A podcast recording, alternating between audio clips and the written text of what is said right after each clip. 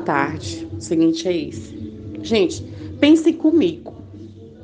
Tá entendendo? Eu sei que o seu Antônio foi constatado que ele morreu com coronavírus. O governador deu a nota em um vídeo. Tá entendendo? Mas, tipo assim, gente, se realmente o Antônio tivesse coronavírus, eu tava infectada. Todos nós estávamos infectados. Os prefeitos mesmo que fizeram os exames, que deram negativo, era para estar tá infectado. E por que que deram negativo?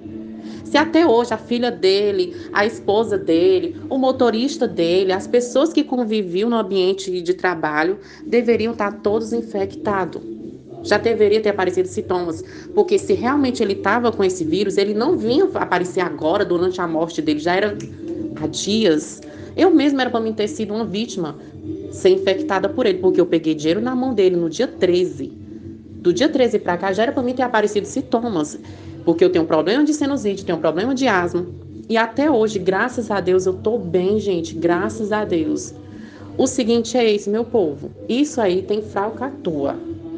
Não, não sei se eu tô errado, mas gente, o que me dói mais, o que me dói mais é que seu Antônio foi enterrado como uma pessoa indigente, pessoal, como uma pessoa qualquer.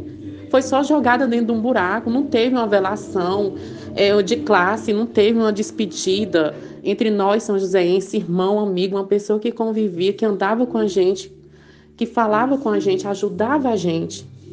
Isso aí me dói, sabe? Eu não vou mentir, eu tinha certeza que seu Antônio não tinha esse coronavírus. Ele não tinha.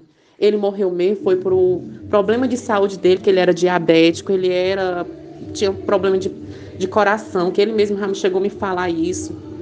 E ele foi constatado como um transportador do vírus Gente, nós estamos para ficar louca, a população não sabe mais o que fazer, os pessoal dentro de casa estão quase para entrar em depressão. Nós mesmos já estamos sendo alvos de crítica por a cidade vizinha. Nós não podemos nem pisar daqui um dia, a gente vai ser apedrejado, vai ser é, é, espancado por nós sair da nossa cidade e comprar as, é, as coisas. Por quê? Porque eles lá condenam que o prefeito daqui morreu com vírus, então nós estamos todos infectados e até hoje não apareceu ninguém, graças a Deus.